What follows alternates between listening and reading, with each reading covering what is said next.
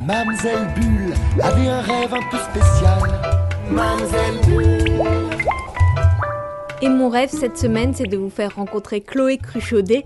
Elle a publié chez Delcourt Mauvais Genre, un ouvrage magnifique tout simplement. C'est l'histoire d'un homme, Paul, un déserteur de la Première Guerre mondiale, qui décide avec l'aide de sa femme Louise de se travestir afin de passer inaperçu, d'échapper aux autorités. Et à l'origine de cette bande dessinée, une histoire vraie. La première fois que j'ai entendu parler de cette histoire, euh, c'était à la radio tout simplement, où euh, ils avaient fait toute une émission un petit peu euh, style documentaire sur cette histoire, où donc ils avaient invité les auteurs et ils avaient recréé un peu l'atmosphère de l'époque en diffusant des chansons de l'entre-deux-guerres. Il y avait des lettres de Louise, donc la protagoniste de l'histoire, lues par des acteurs. Bref, toute une atmosphère qui faisait que mon imagination a été un peu titillée par cette histoire. Et après, à la lecture du livre, j'ai été convaincue qu'il fallait que c'était une mine d'or. Et Chloé a rencontré les deux historiens, Fabrice Virgili et Daniel Voldman. On a, on a parlé, oui, j'ai pu leur poser des questions euh, sur euh, des détails qui me semblaient un petit peu obscurs. Puis par la suite, on a eu quelques échanges de mails aussi où à un moment donné, donc Paul Grapp, euh, pour échapper à la Première Guerre mondiale, s'automutile un doigt et par exemple Parmi les questions que j'ai pu leur poser, je, me demandais de quelle manière il avait pu euh, s'automutiler le doigt pour que ça soit crédible. Voilà, ce, ce genre de questions que j'ai pu poser aux historiens. Paul s'automutile pour être renvoyé du front, pour échapper à la guerre. À l'hôpital, il fait ensuite tout pour que sa plaie ne cicatrise pas. Alors ça, c'était pas dans le livre, mais par contre, euh, d'après les archives qu'ont retrouvées les, historiens, il est resté plusieurs mois à l'hôpital à cause de cette blessure qui s'est infectée. Donc ça, c'est mon interprétation de me dire que certainement, il avait euh, fait en sorte que sa blessure euh, ne guérisse pas. Donc euh, ensuite, euh, le coup de s'échanger du pu entre blessés, je suis pas sûre que ça se, ça se passe comme ça, mais voilà, c'était ça qui était intéressant en fait, c'est de remplir les blancs de, de, cette histoire et puis de voir euh, qu'est-ce qui était vraisemblable qui ait pu se passer. À ce jeu, l'auteur est très forte. Si le point de départ de cette histoire, c'est bien l'ouvrage de deux historiens, l'auteur, pour donner à son mauvais genre la force qui est la sienne, a trouvé différentes sources d'inspiration. Alors, euh, bon, déjà, j'ai euh, relu une fois de plus Voyage au bout de la nuit de, Céline, qui déjà, du point de vue du registre de la langue, est incroyable parce qu'on a vraiment euh, l'argot, etc. de, de cette époque-là. Et puis la noirceur de la guerre dans la première partie de Voyage au bout de la nuit, on la ressent bien et donc ça, ça a pu m'inspirer. Et sinon, bah, tout simplement, je me suis promenée, non pas dans les quartiers où Paul et Louise ont habité, parce qu'ils ont été euh, détruits pour la plus grande partie, mais je me suis promenée à Belleville ou à Ménilmontant, qui, euh, sont des quartiers qui sont un peu restés dans leur jus, dans l'ambiance prolétaire de l'entre-deux-guerres. Et euh, ça, voilà, je me quand j'y suis allée, en plus, c'était par un temps typiquement parisien, un peu grisâtre, les façades grises.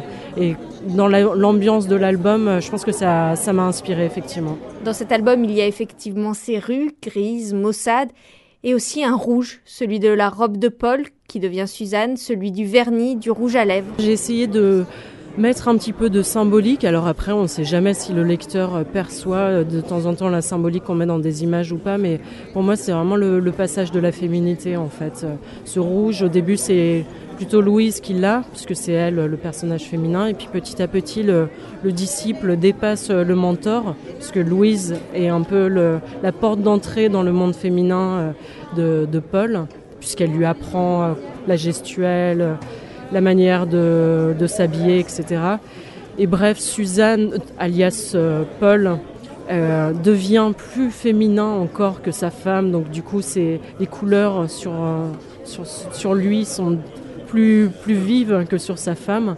Et ensuite, euh, c'est aussi, par exemple, euh, la symbolique par rapport à des petits objets. Euh, tout au long de l'album, il y a une espèce de porte-monnaie où Louise explique à Paul en fait que la gestuelle féminine va lui venir naturellement à partir du moment où il aura des petits objets délicats à manier. Donc elle lui donne un tout petit porte-monnaie très, très mignon et qui est rouge. Et donc tout au long de l'album, elle va lui donner ce porte-monnaie. Ensuite, il va lui rendre quand il reprend son identité masculine.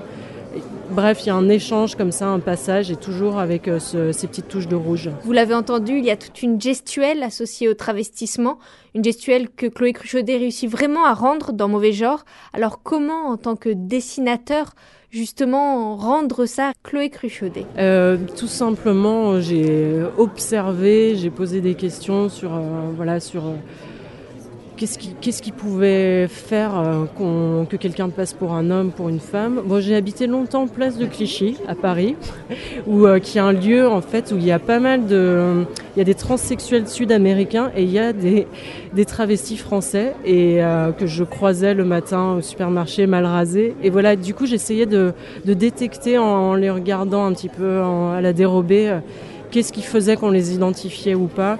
Et puis ensuite, bah, chacun de nous, de toute façon, autour de soi, il peut bien voir euh, que la manière de se de s'asseoir d'une femme, d'un autre, de se comporter dans dans l'espace public est pas est pas le même.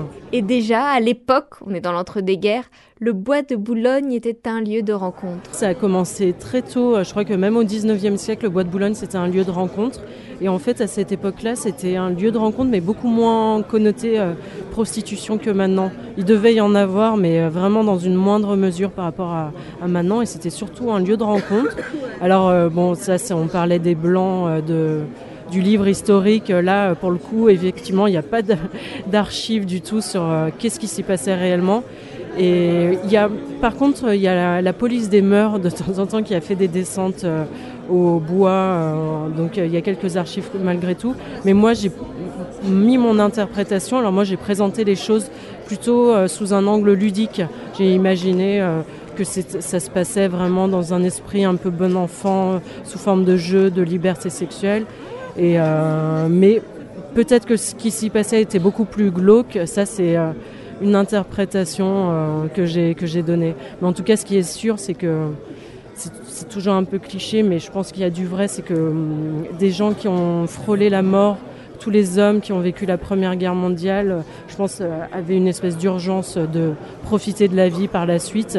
Et hum, c'est assez étonnant de voir qu'il y a eu des moments, finalement un peu comme dans les années 70, où euh, il y a eu ponctuellement comme ça des lieux de rencontre où les, les niveaux les, classes sociales étaient un petit peu mélangées, où les, les, gens étaient juste là voilà, pour vivre des choses intenses. Et ça, c'était certainement dû euh, aux épreuves difficiles qu'ils venaient juste de vivre pendant la guerre. La guerre, quand bien même Chloé fait très directement référence d'un mauvais genre, forcément, compte tenu de l'histoire, elle la met en scène d'ailleurs. L'album, même s'il est dur, réussit à ne jamais être glauque. Ça, c'est peut-être euh, le côté euh, adoucissant, entre guillemets, du dessin. si je pense qu'en prise de vue réelle, euh, les mêmes scènes auraient été, un, peu, un, dures. Mais euh, bon, moi je, vous avoue, quand ces séquences-là, elles ont été quand même dures à dessiner. C'était un, euh, un peu éprouvant. Et puis voilà,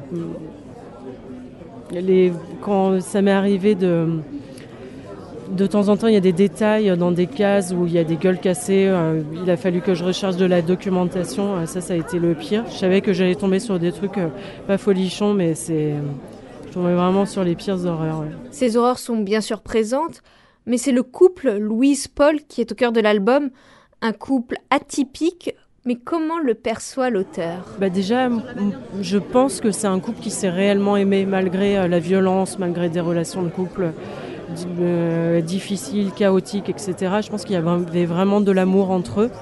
Et, euh, ensuite, euh, je pense que comme dans toute relation, les rapports de force évoluent. Et c'est ça qui m'a intéressé, c'est d'essayer de, me mettre à leur place et puis de savoir, d'essayer de, hum, comprendre qu'est-ce qui était crédible. À un moment donné, par exemple, c'est Louise qui a un petit peu le rôle moteur, qui prend l'initiative du, en lui jetant une robe dessus, en lui disant mais va le chercher toi-même ton, ton pinard, qui lui suggère qu'il pouvait y avoir ça comme solution, euh, le travestissement. Et elle a à un moment donné un rôle de, mentor.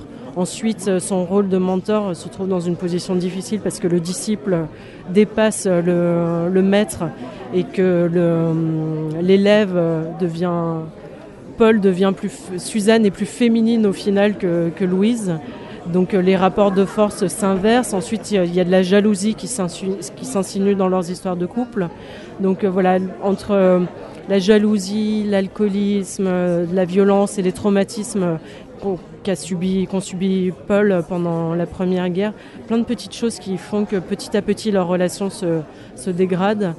Mais en tout cas, euh, moi, je ne l'ai pas mis évidemment dans la bande dessinée, mais j'imagine que peut-être s'il n'y avait pas eu l'alcoolisme et les traumatismes, etc., peut-être qu'il serait arrivé à une harmonie, euh, alors que Paul serait à la fois homme et femme, ça aurait pu se produire, parce que je pense qu'ils étaient suffisamment amoureux pour que peut-être ils acceptent plein de choses, mais bon, il y a eu des limites à un moment donné, et donc euh, euh, voilà, qui va se terminer en drame. Je révèle pas euh, quel est exactement le, les tenants, les aboutissants du procès, mais voilà, ça se termine pas très bien. Vous l'aurez compris, avec le travestissement de Paul et tout ce que cela implique, la question du genre a une place primordiale dans ce mauvais genre. J'ai lu pas mal du coup de livres sur ce sujet-là, il y en a, il y en a beaucoup, et ensuite j'ai parlé avec des amis qui sont féministes pour savoir qu'est-ce qu'elles pensaient de cette histoire-là. Ça a été intéressant d'ailleurs parce qu'elles m'ont dit mais